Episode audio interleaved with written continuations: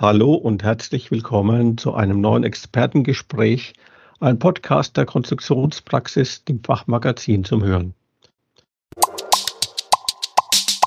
Mein Name ist Jan Vollmuth. Ich bin als Redakteur bei der Konstruktionspraxis unter anderem zuständig für Themen rund um die Automatisierung. Heute geht es um Sensoren mit IO-Link und die These, dass die von diesen Sensoren bereitgestellten Daten viel zu selten vollständig genutzt werden, um automatisierte Prozesse zu optimieren. Diese These möchte ich mit Christian Viebach diskutieren, Geschäftsführer beim Sensorspezialisten IPF Elektronik. Hi, Herr Viebach, wie geht's? Ich grüße Sie. Hallo, Herr Vollmuth. Schönen guten Tag und herzlichen Dank, dass wir uns beide mal über das Thema IO-Link austauschen können. Freut mich sehr. Bevor wir loslegen, vielleicht erklären Sie den Zuhörern ganz kurz einmal, was sich aus Ihrer Sicht hinter IO-Link verbirgt. IO-Link ist eine herstellerunabhängige Schnittstelle, die in äh, Sensoren integriert werden kann und damit einen zusätzlichen Kanal öffnet, um mit der Steuerung, der übergeordneten Steuerung Informationen auszutauschen. Ich denke, das ist eine relativ prägnante Erklärung für IO-Link.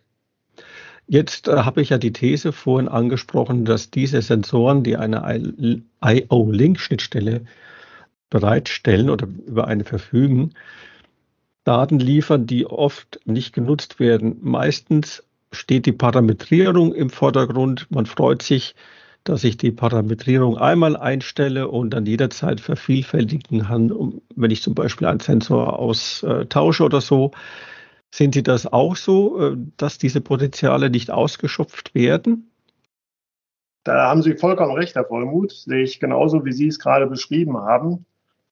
Denn äh, neben der Parametrierung sind gerade die Daten, die ein IO-Link-Gerät übermittelt, wertvolle Informationen, mit denen man doch eine Menge anfangen kann.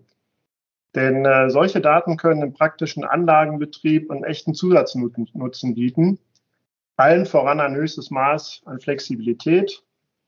Ähm, insofern macht der Einsatz von IO-Link vor allem dann wirklich Sinn, äh, wenn eine hohe Flexibilität der automatisierten Anlage gefordert ist oder eine hohe Variabilität der integrierten Sensoren gewünscht ist. Äh, dann bieten die Daten der IO-Link-Geräte wirklich einen Mehrwert. Könnten Sie noch ein wenig genauer erläutern, was Sie unter Flexibilität verstehen? IO-Link ist ja ein sehr weites Feld und äh, auch die Daten, die man übertragen kann. Und ich glaube, am einfachsten ähm, ist es, wenn man das Ganze mal an einem konkreten Beispiel oder an einem konkreten Gerät erklärt. Äh, wenn, wenn Sie das äh, genauso sehen, dann würde ich einfach mal eine Gabellichtschranke stellvertretend als Gerät äh, nutzen, um da mal ein paar Worte drüber zu verlieren. Gabellichtschranken sind ja Produkte, die schon seit Jahrzehnten bewährt sind und in vielen, vielen Anlagen zum Einsatz kommen. Und auch bei diesen Geräten hat IO-Link mittlerweile zumindest bei uns Einzug gehalten. Und ähm, mit dem Einzug von IO-Link in die Systeme haben wir neue Eigenschaften und Funktionen hinzugewonnen, die die Einsatzvariabilität der Geräte massiv steigert. Die Abmessungen, die mechanischen Abmessungen sind quasi identisch zu den Geräten, die noch kein IO-Link besessen haben. Und auch die Standardbedienelemente sind die, die der Kunde gewohnt ist. Und die Geräte können selbstverständlich auch in Altanlagen so eingesetzt werden, wie es in der Vergangenheit auch schon immer der Fall war. Allerdings haben wir durch die IO-Link-Schnittstelle ähm, jetzt Eigenschaften, ähm, in den Geräten und Möglichkeiten mit den Geräten, für die wir in der Vergangenheit tatsächlich mehrere Geräte benötigt haben. Und wenn man das jetzt mal im Zusammenhang sieht, dann äh, habe ich schon mal das erste Benefit darin, dass sich einfach die Typvielfalt der notwendigen Geräte im Betrieb reduziert. Können Sie das noch ein bisschen ausführen? Warum reduziert sich das? Zwar in der Vergangenheit war es tatsächlich so, dass es in einer Bauform oder in einer Baugröße unterschiedliche Varianten äh, gab, die parallel nebeneinander existierten und die in verschiedensten Anwendungen zum Einsatz gekommen sind. Es gab zum Beispiel Geräte, die eine etwas höhere Sendeleistung von Hause aus mitbrachten und damit in äh, Produktionsumfeldern eingesetzt werden konnten, wo man zum Beispiel eine stärkere Schmutzbelastung auf die Produkte hatte. Äh, dann gab es halt Produkte, die durch eine höhere Ansprechgeschwindigkeit zum Beispiel dort genutzt wurden, wo man sehr schnell laufende Prozesse hatte. Es war aber in der Vergangenheit tatsächlich so, dass ich für jeden speziellen Einsatzfall ein spezielles Gerät sozusagen einsetzen musste. Und wenn ich natürlich im Unternehmen mehrere Einsatzfälle parallel nebeneinander hatte, musste ich auch entsprechend mehrere Geräte bevorraten, damit ich halt im Fall der Fälle auch reagieren konnte. Und mit dem Einzug von IO-Link haben wir es heute geschafft, dass man im Grunde genommen all diese Möglichkeiten, die ich gerade schon so aufgezählt habe, in einem Gerät, in einem Gehäuse vereint hat. Und IO-Link bietet mir in dem Fall den Zugang zu diesen Möglichkeiten und ähm, eröffnet mir halt auch die Chance, ähm, diese Funktionalitäten oder produktspezifischen Eigenschaften äh, je nach Bedarfsfall zu aktivieren.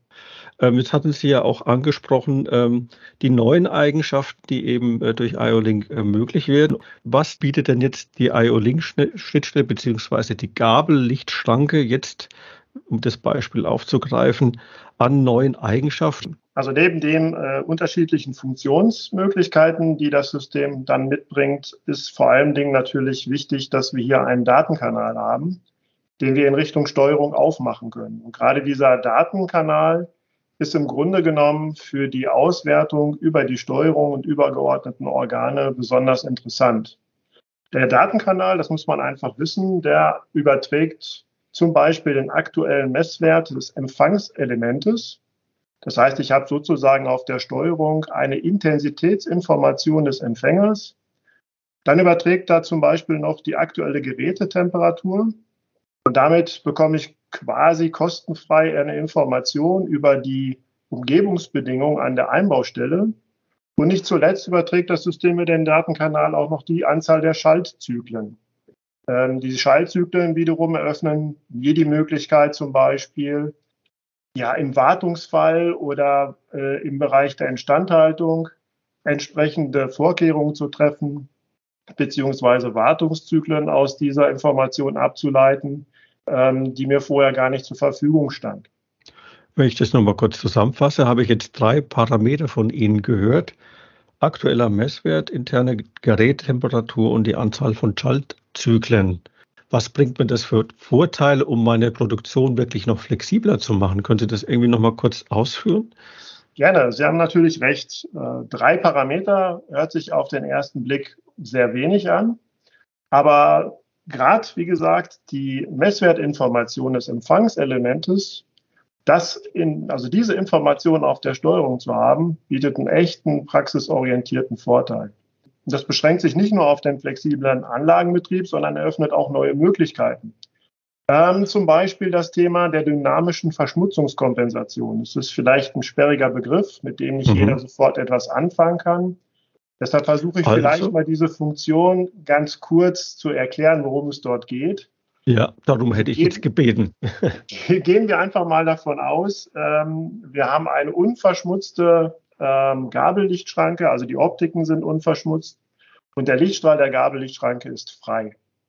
Dann ähm, erhalten wir in diesem Moment eine Intensitätsinformation von der Gabellichtschranke über die IO-Link-Schnittstelle von 100 Prozent. Das heißt, 100 Prozent des vom Senders abgestrahlten Lichtes erreichen den Empfänger und damit habe ich eben ein 100 Prozent Signal. Jetzt kann ich ausgehend von diesem Signal über die Steuerung sozusagen eine Schaltschwelle definieren. Legen wir die jetzt in unserem Beispiel einfach mal auf 50 Prozent fest, sprich wir haben quasi ähm, genau das Intensitätsmaximum äh, halbiert und damit eben eine Schaltschwelle, die sich bei 50-prozentiger Lichtstrahlabdeckung befindet. Wenn jetzt die Optiken verschmutzen, sowohl auf der Sender- als auch der Empfangsseite, dann passiert Folgendes. Das Signal bei freier Lichtschranke reduziert sich entsprechend der Verschmutzung. Und wenn wir jetzt einfach mal das Beispiel weiterspinnen und gehen mal davon aus, dass sich der Intensitätswert bei freier Lichtschranke auf 70 Prozent reduziert, dann hat dies zur Folge, dass durch die Definition, dass wir den Referenzwert und damit das Festlegen der Schaltschwelle durch eine Halbierung des Referenzwertes erreichen, zur Folge, dass wir bei, wie gesagt, 70 Prozent Signal bei verschmutzter Lichtschranke einen neuen Schaltpunkt haben, der bei 35 Prozent liegt. Sprich, die Schaltschwelle hat sich mit der Verschmutzung entsprechend verschoben. Und das bringt in Summe den riesen Vorteil, dass ich ein gleichbleibendes Schaltverhalten habe, auch bei Verschmutzungseinwirkung. Und in Summe heißt das, dass meine Anlage sozusagen unverändert über einen längeren Zeitraum betriebsbereit bleibt. Mhm. Und nicht nur das, ich kann mhm. sozusagen noch als krönenden Abschluss mir eine Eingreifschwelle definieren. Das heißt, wenn mein Referenzwert, den ich bei freier Lichtschranke erhalte, zum Beispiel unter einen definierten Pegel einbricht durch eine erhebliche Verschmutzung, dann kann ich daraus wieder ein Signal ableiten auf der Steuerung, das zum Beispiel ein Instandhalter oder ein Anlagenbediener dazu motiviert, zum Beispiel die Optiken kurz zu reinigen. Ähm, mhm. Das passiert dann aber in einem Fall, wo das System quasi durchaus noch funktionsbereit ist und ich noch keine Anlagenstörung vorliegen habe. Mhm. Das heißt, in dieser Kombination erreiche ich, es, erreiche ich es einfach, dass ich den Anlagenbetrieb auch deutlich weiter ausweiten kann, als ich das bei einer Lichtschranke tun könnte, die mit festen, fixen Schaltschwellen arbeiten würde. Mhm. Diese ähm, Gabellichtschranke wird also sehr anpassungsfähig an die jeweilige Umgebung, Umgebungsbedingungen und äh, reagiert dann auch darauf. Damit haben wir jetzt das Thema mit den Messwerten mal verdeutlicht. Ähm, wir hatten ja noch zwei andere Parameter. Wie schaut es mit denen aus? Also wie, die, wie gesagt, die Gerätetemperatur, das ist die interne Temperatur, die ich aus dem Gerät heraus erhalte, hat ja auch immer eine Abhängigkeit mit den Umgebungsbedingungen. Das heißt, ähm, wenn die äußeren Umgebungsbedingungen und in dem Fall zum Beispiel die Temperatur ansteigt, dann wird auch die interne Gerätetemperatur ansteigen. Das heißt, wenn ich diesen Messwert auf der Steuerung zur Verfügung habe, dann habe ich auch automatisch eine gewisse Information aus der Umgebung des Systems. Das heißt, sollte es für einen Anwender mal interessant sein, zumindest ungefähr eine Temperaturinformation aus der Einbausituation herauszubekommen, dann ist er nicht gezwungen, einen zusätzlichen Sensor zu installieren, sondern er kann quasi das frei Haus gelieferte Signal der IO-Link-Schnittstelle nutzen, um zumindest mal eine grobe Einschätzung der Umgebungstemperatur mhm. äh, zu gewinnen. Der dritte Messwert, von dem wir gesprochen haben, das war die Anzahl der Schallzyklen. Hier habe ich ja jetzt auch eine Information konkret aus dem Gerät heraus. Das heißt, ich weiß zu jeder Zeit, wie viele Schallzyklen hat das Gerät aktuell durchlaufen. Und ich könnte jetzt natürlich auch ja, instandhaltungsmäßig prädiktiv eingreifen mhm. und sagen, wenn ich x Schaltzyklen durchlaufen habe, dann mache ich eine kleine Wartung. Das heißt zum Beispiel reinigende Optiken. Einfach vorbeugend, um hier vielleicht auch mhm. nochmal den Anlagenbetrieb sicherzustellen für die nächste Charge.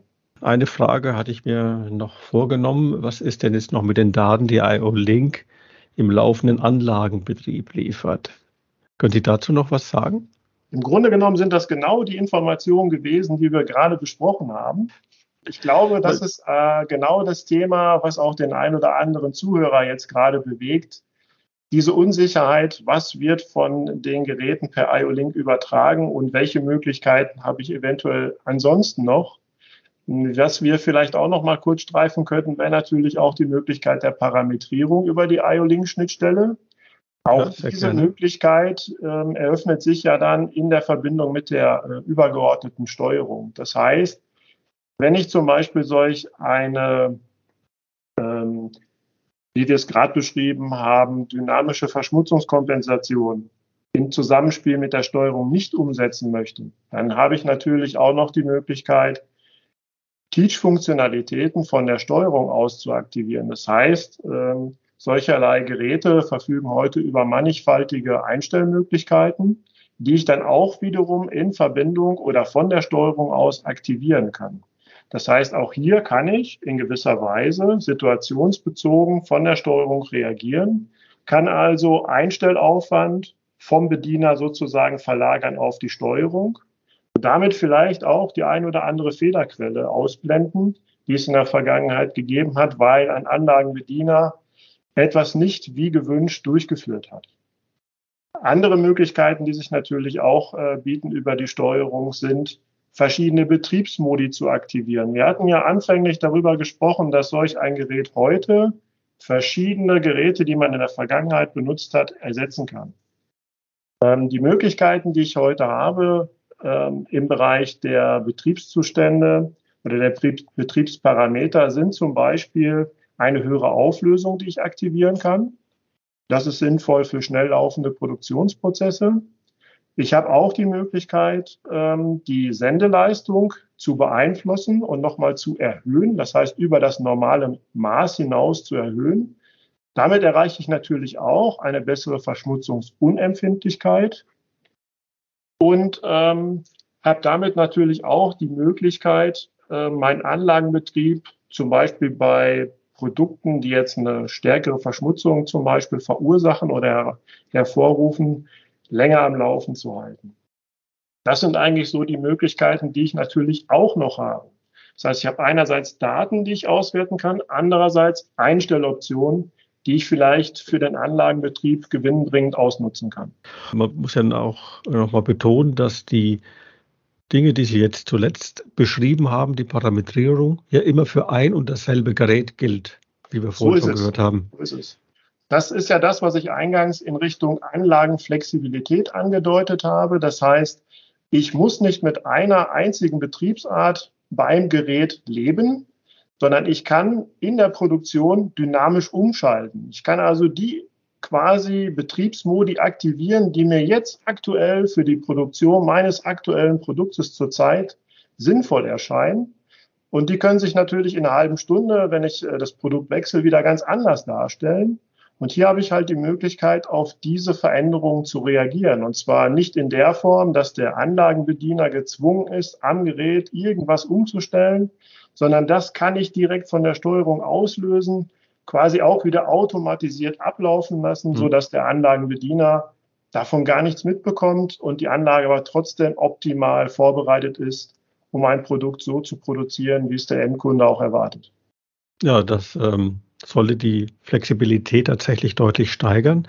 Vielleicht würden Sie jetzt doch für die Leser, äh, Leser, für die Zuhörer bitte noch einmal kurz Zusammenfassung, zusammenfassen, welche Vorteile aus Ihrer Sicht jetzt hier IO-Link bietet in der Flexibilisierung der Produktion. Ja, gerne. Ähm, ein Punkt, den ich noch gar nicht erwähnt habe, möchte ich dann noch äh, kurz an den Anfang stellen. Das ist der sichere Produktionsstart. Denn IO-Link-Geräte melden sich immer beim Anlegen der Versorgungsspannung. Das heißt, ich weiß zu jeder Zeit, ob jedes Gerät beim Anlagenstart in Ordnung ist. Das zweite Thema natürlich die prozessorientierte Zusatzinformation, zum Beispiel Temperatur oder Anzahl der Schaltzyklen, die ich nutzen kann. Ich habe die Möglichkeit der Echtzeit-Datendiagnose für die Instandhaltung. Auch das hatten wir kurz gestreift im äh, Bereich der Auswertung der Schaltzyklen. Und natürlich gibt es auch die Möglichkeit, das System, also die Gabellichtschranke, wenn wir bei dem Beispiel bleiben wollen, sehr einfach zu lokalisieren und auch auszutauschen. Denn das hatten Sie eingangs ja auch schon erwähnt. Im Austausch bei der Nutzung von IO-Links sind die übergeordneten Systeme, also die Steuerung in Verbindung mit dem Master in der Lage, die Gabellichtschranke prozessorientiert direkt richtig einzustellen. Also da braucht sich dann auch keiner mehr die Mühe machen und nochmal irgendwas per Hand einstellen, sondern das macht auch in diesem Fall das System vollautomatisch. Vielleicht noch eins zum Schluss. Ähm, ich glaube, in unserer Diskussion ist ja auch schon klar geworden, dass viele Dinge vielleicht nicht ganz so einfach sind oder auch im ersten Ansatz nicht einfach zu verstehen. Ähm, dessen sind wir uns natürlich auch als Sensorhersteller bewusst. Und wir haben natürlich hier auch die Aufgabenstellung, den äh, Kunden und Nutzer an die Hand zu nehmen. Und äh, wir wissen, dass es immer wieder zu diesem Thema Fragen gibt. Und äh, ich kann hier einfach nur sagen, wenn es Fragen geben sollte, auch bei den Zuhörern, kann sich jeder gerne an mich wenden.